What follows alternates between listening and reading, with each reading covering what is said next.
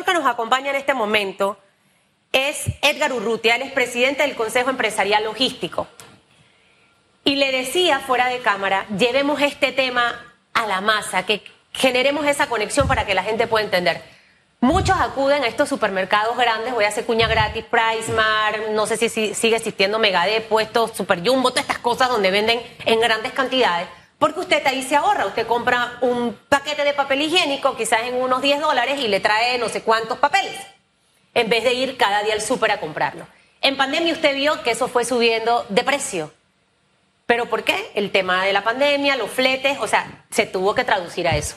Pero en estas últimas tres semanas, la situación va a empeorar y vamos a pagar más. O sea, el, el objetivo era protestar por los productos de la canasta básica, la vida cara y demás, pero con lo que hemos hecho, estamos pagando más por la lechuga, más por el plátano, más por el tomate y más por otros productos. Quisiera que usted nos lleve esa realidad, señor Urrutia, de cómo se ha afectado este sector logístico con todas las medidas que hemos tenido en las últimas semanas. Y buenos días y gracias por estar con nosotros. Gracias, eh, Susan, gracias por la invitación. Sí, efectivamente, el sector logístico se va a ver claramente afectado con toda esta situación. Nosotros vemos con mucha preocupación todo lo que se está dando.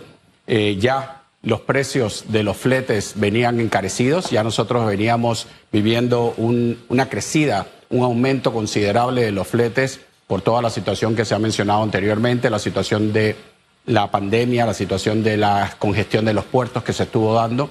Y esto lo que causó fue que los, se, diera una disminución de la demanda, por lo tanto, de la oferta, perdón, por lo tanto, los precios se encarecieron. Los fletes se encarecieron y nosotros hemos visto cómo la inflación nos ha perjudicado a todos. Con esta situación que se está dando, estamos todavía empeorando la situación que ya estaba mal. Nosotros estamos viendo que eh, al, al, haber todos estos cierres, al darse todos estos cierres, nuevamente nosotros aquí internamente estamos forzando la misma oferta que teníamos y muchos de los productos que nosotros consumimos en estos supermercados vienen de Chiriquí, vienen de Bocas del Toro, vienen de provincias y al no poder pasar, evidentemente, vamos a encarecer no, naturalmente. Ya lo mencionábamos nosotros en una conferencia de prensa que sostuvimos anteriormente, en donde decíamos que esta situación, lejos de ayudar a la reducción del costo de los, eh, de los productos, lo que está haciendo es aumentando el precio de los productos. Dentro del el COEL nosotros tenemos transportistas que están eh, siendo muy afectados del área de Chiriquí, del área de Bocas del Toro, del área de provincias que no pueden mover, que están completamente parados en este momento y si no pueden producir, evidentemente los precios cuando lo puedan hacer van a, ser mayores que los que tenemos actualmente. En las últimas horas su sector pidió a la Iglesia Católica, también al gobierno, la inclusión también ustedes como gremio empresarial en esta mesa única donde se están tomando decisiones importantes para el país.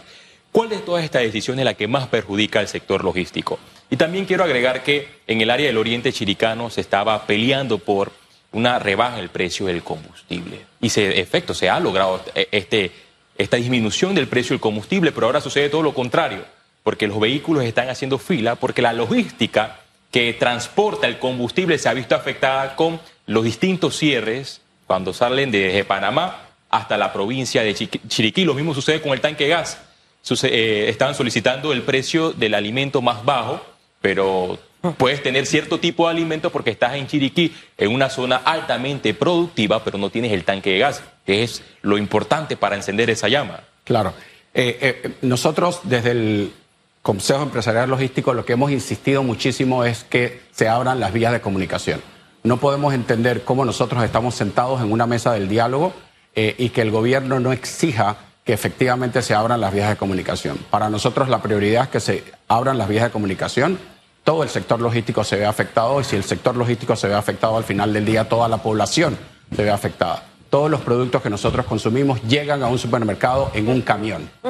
Tenemos que entender esa parte. Y si este camión no puede llegar o se demora, en vez de seis horas, se demora 24 horas en llegar, evidentemente esto tiene un costo. Y este costo tiene que ser trasladado al consumidor, que al final del día pagamos. Por lo tanto, al final del día pagamos todos. Usted hablaba de, las historias de esos eh, transportistas que están en Chiriquí ahorita parados. Los que me ven y me escuchan, vimos cómo, por ejemplo, la miel subió, el jabón de lavar subió, el suavitel subió, los desinfectantes subieron, o sea, todo ha subido de precio. eh, todo, todo. Usted agarra algunos productos 25, 50 centavos, otros un dólar, dos dólares de, de, de, precio más alto. ¿Qué productos hay en esos camiones que están parados en este momento en Chiriquí? ¿Cuáles son esos productos que o que van al área chiricana o los que vienen para acá? En donde vamos a ver, porque quiero que usted se vaya mentalizando y se vaya preparando que producto de los cierres mal manejados por muchos grupos, usted va a pagar más por la comida, cosa que ya estamos haciendo. Pero ¿qué productos serían esos, señor Urrutia, que están ahorita mismo dentro de esos contenedores, de esos camiones? Bueno, precisamente de, uno de los grupos que se ha unido a esta gran alianza por Panamá, eh, que inició esta gran alianza por Panamá, es precisamente el grupo de los productores. Y dentro de los productores tenemos los productores de frutas, los productores de vegetales, los productores de verduras.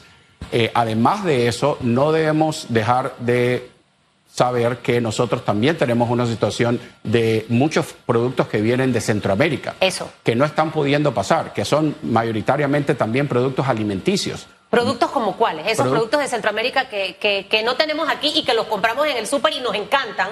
Y reitero, vamos a pagar más. Productos como leches, productos como pastas, productos como eh, eh, eh, en seres de, cocina. Eh, todo esto nosotros compramos de Centroamérica. Se compra de todo Centroamérica realmente. Las sopas de sobre, las sopas de cajeta. Las salsas que le ponemos, los espaguetis, eso que a usted les gusta agarrar del supermercado, todo eso no ha podido llegar. Muchos medicamentos vienen de Guatemala, vienen de El Salvador, que son producidos eh, allá. Y, y, todos estos productos no están pudiendo simple y sencillamente llegar. Por lo tanto, todos estos productos están detenidos, están como hemos dicho anteriormente, secuestrados eh, eh, en una parte de eh, la interamericana o simple y sencillamente están parados, no han salido exactamente de sus países de origen. Tienen un montón de, pérdidas en el sector hasta este momento. Y, y, la segunda pregunta, si con todos estos cierres que se mantienen, se prevé que estos transportistas, hey, cerré mi negocio, ya no tengo camiones. Y obviamente eso va a desencadenar en personas que quedan sin empleo. Esas dos cositas, señor Urrutia. Sí, bueno, se habla de millones de dólares, Susan, y, más allá de hablar del tema de millones de dólares, nosotros queremos hablar de ese pequeño empresario que es un hombre camión, es un hombre que él eh, eh, maneja su camión, que ha hecho muchos esfuerzos para precisamente poder adquirir un camión y no ha podido hacer viajes. Recuerden que estos transportistas, muchos de estos transportistas son pequeños empresarios, son mini empresarios. Y estos eh, empresarios viven de lo que hacen en el día a día. Si estos empresarios no pueden viajar, estos empresarios simplemente no pueden pagar sus camiones o no pueden pagar la nómina. Por lo tanto, están suspendiendo eh, empleos y esto es lo que no queremos precisamente. Queremos todo lo contrario. Queremos que haya una economía, que haya que se abran las vías de comunicación, que nosotros podamos ejercer nuestro derecho de transitar libremente por las vías de comunicación. Una vez más, nosotros hacemos un llamado a todos los que están en este momento protestando a que primero que todo abramos las vías de comunicación a seguir en las negociaciones, pero definitivamente lo que eh, eh, eh, exigimos los gremios que estamos en esta gran alianza por Panamá es que efectivamente lo primero que se debe hacer, ya estamos sentados en una mesa de negociación, ya hay un diálogo, no estamos de acuerdo de que no todos los sectores productivos estén en ese diálogo, sin embargo, lo que sí queremos es que primero que todo nosotros, el gobierno exija que se abran las vías de comunicación de forma inmediata.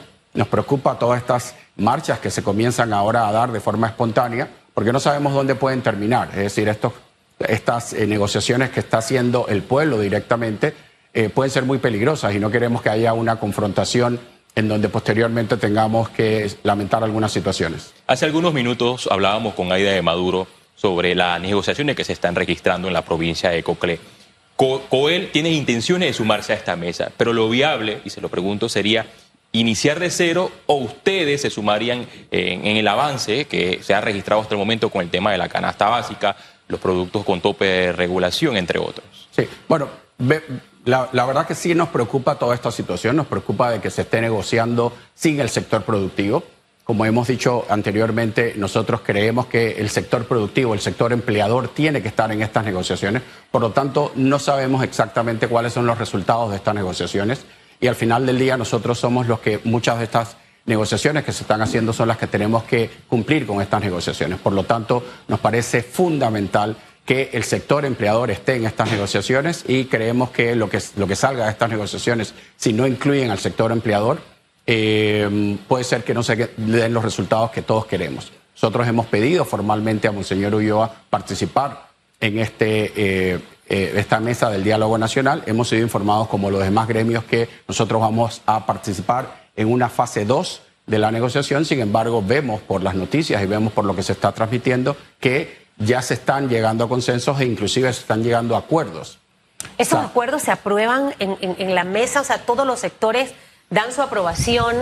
¿Y, cómo, cómo va a ser esa metodología en esa fase 2? ¿Tienen una fecha en la que inicia esa fase 2? ¿En esa fase 2 van a continuar los mismos gremios que estuvieron en la fase 1 o van a recapitular lo que vieron en la 1 para que en la fase 2 se apruebe y se consolide formalmente. Pongámoslo como primer debate, segundo debate y tercer debate, así como tal ocurre en asamblea. Mira, es, es muy preocupante porque la respuesta que recibimos de la arquidiócesis fue que precisamente no se sabía, no se tenía una fecha en la cual se iba a comenzar esta fase 2. Es decir, que no, no tenemos ni siquiera idea de cuándo nosotros podríamos participar. Y esto realmente es preocupante lo que hemos visto este, es que este modelo de control de precios no ha funcionado en los países donde se ha implementado anteriormente. Por lo tanto, eh, ya eh, todos sabemos cuál es el resultado de estos eh, controles de precios que se hacen de forma, digamos, masiva. ¿Qué traería? ¿Qué traería el, control de precios en los próximos años una vez se implemente? Lo, lo que ha pasado en otros países, Félix, escasez. Al final del día, digamos, tú no puedes obligar a la gente a que venda un producto que simple y sencillamente no le rinde el margen necesario para poder sobrevivir. Eh, eh, y ahí es en donde queremos llegar. Al final del día entendemos que hay una necesidad de una canasta básica, de mejorar una canasta básica, pero creemos que es importante que se tome en consideración los errores que se han cometido en otros países, porque han sido errores. Al final del día esto lo que ha causado es escasez eh, la gente deja de importar estos productos o simple y sencillamente dejan de venderlos. Por lo tanto, ¿Escasez y qué más? O sea, sabemos que van a empezar a, escasear estos productos porque al final, yo ponía el ejemplo, si el señor Urrutia tiene un, un supermercado y trae leche y demás, pero el del transporte le cobra 100 dólares por transportar la leche, más lo que le paga al que le vende la leche, eh, incluyendo los impuestos y demás, y luego cuando va a vender la leche, encima de eso le dicen vende a 50 centavos, y él dice, pero no voy a sacar ni la plata para pagarle al que me la vende, ni la plata para pagarle al que me la trae, y al final de dónde es mi margen de ganancia para poder pagarle a los empleados que trabajan en mi negocio. O sea, todo esto es una cadena que va. Cada decisión afecta desde el nivel 1 hasta, hasta el más alto. Eh, solamente escasez no es lo único que va a pasar. Son es la principal consecuencia, pero ¿cuáles serían la segunda, la tercera y no sé si una cuarta consecuencia de establecer control de precio para 70 productos? Sí, bueno, lo que hemos dicho anteriormente, ¿no? Eh, el, empresario eh, va a buscar efectivamente trabajar con los productos que sí pueden, le dan el margen que él necesita y el transportista va a hacer exactamente lo mismo. El transportista no va a subsidiar él con su negocio los precios que se están estableciendo es un modelo fallido. Tenemos que entender que esto no funciona. Y al final del día estamos hablando, en muchos de estos casos, de estos setenta y pico productos que están mencionando, muchos de ellos estamos hablando otra vez de subsidio.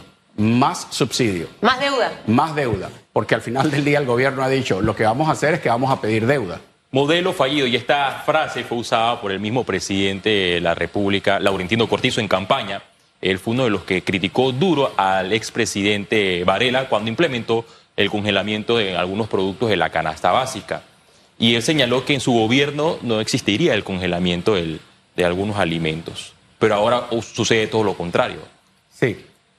Creemos que definitivamente eh, eh, esta situación de negociar con parte del país secuestrado, con las provincias de Chiriquí, Bocas del Toro, prácticamente de rehenes, no nos va a llevar realmente a los resultados que todos queremos para, para el país. Y otra vez, insistimos en que el sector empleador, el sector productivo tendría que estar allí. Eh, entendemos que el gobierno no tiene esa capacidad técnica de entender efectivamente cuánto cuesta el, producir y el llevar los productos a cada uno de los supermercados y las tiendas eh, que los distribuyen. Por lo tanto, sí queremos, sí creemos que es muy importante que lo más pronto posible, de forma inmediata prácticamente, el gobierno pueda eh, incluir al sector productor y al sector empleador en esta mesa del diálogo. Esperemos que sea hoy. Hoy, o sea, creo que estamos a tiempo, porque llevamos un par de días desde la semana pasada, pero estamos a tiempo de hacerlo. Hay que hacer las cosas bien. No podemos estar como el cangrejo, para adelante, para atrás, para un lado y para el otro. No, este país necesita avanzar. Tal cual. Ya veníamos golpeados de una pandemia que le ha afectado al mundo entero. Que si tomamos las decisiones acertadas o no, ya eso es otra cosa y ese tiempo pasó. El presente es en el que me tengo que enfocar, porque el presente es el que estoy afectando en este momento. ¿Cuál sería ese, ese llamado también, más allá de que estén dentro de la mesa, señor Urrutia, eh, al gobierno responsable en este momento, que es el que dirige, que es el gerente de esta gran empresa que se llama Panamá, para tratar de garantizarle a la población, primero, la seguridad alimentaria. Segundo, la tranquilidad en nuestras calles. Hay uno, dos, tres, cuatro, cinco, seis puntos cerrados. Orconcitos, un lugar que turísticamente estaba empezando en su, en su. San Juan, San Félix, Salado, Escodú, Tolé y Ojo de Agua. No podemos estar en una mesa y mantener puntos cerrados. No podemos estar en una mesa y los niños sin ir a la escuela. O sea, ¿cuál sería ese llamado también al líder, al papá nuestro en este momento? Que sé que le toca difícil, porque están estos grupos ahí, algunos con doble agenda, pero hay que echar el país adelante. Así es. Y, el llamado nuevamente es al gobierno a, ejercer el derecho de libre tráfico que, que todos tenemos, de libre tránsito que todos tenemos. Eh, hemos hablado de esto muchas veces, nosotros no podemos hablar de derechos cuando estamos eh, nosotros, por otro lado, pisoteando otros derechos.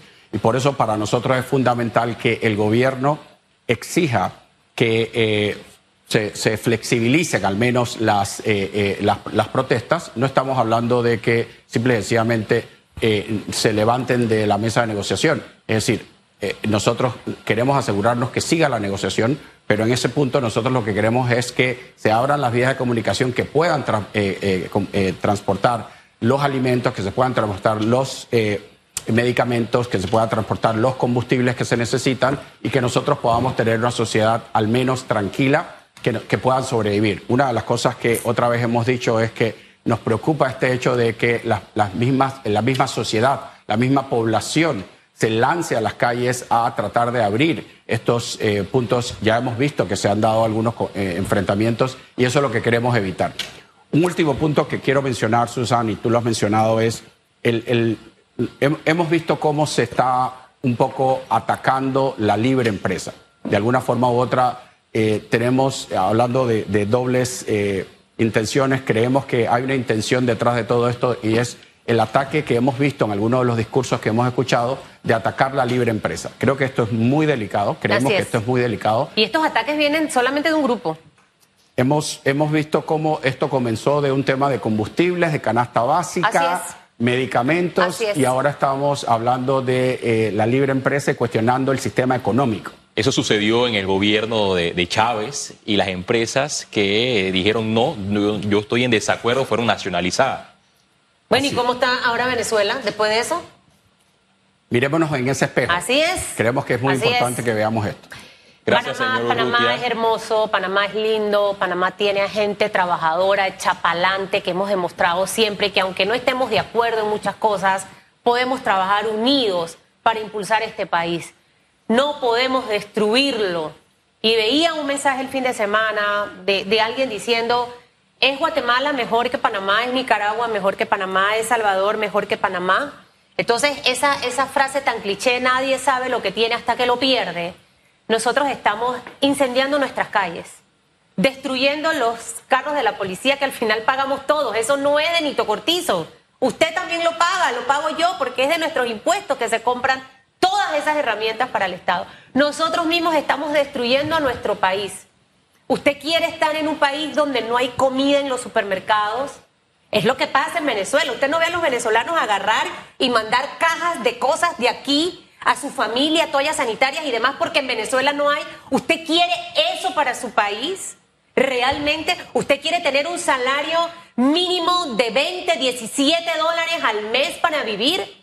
Pues esos son los resultados de esa ideología marxista que en este momento está tratando de imperar. Acostumbrémonos a trabajar, no a que nos regalen las cosas, a trabajar y acostumbrémonos también a tener gobiernos transparentes y exijamos en el momento que tenga que ser, no después, cuando ya estamos hasta aquí, porque entonces ya es difícil manejar las emociones. Es el único mensaje que le doy. Que le vaya súper bien, señor Urrutia. Gracias. Tengo la esperanza de que el sector empresarial esté en la mesa de hoy a las seis de la tarde, decretado. No podemos hacer las cosas así. Hay Oja- que- hay ojalá que esto se dé y también que escuchen las recomendaciones. Ok, yo me voy a sentar contigo a dialogar, pero paralelo abre las vías. Paralelo, a partir de mañana martes, los educadores vayan a las aulas, porque los más perjudicados son los estudiantes. Los estudiantes están secuestrados, al igual que los conductores en esos cierres de calles. Es verdad, es verdad.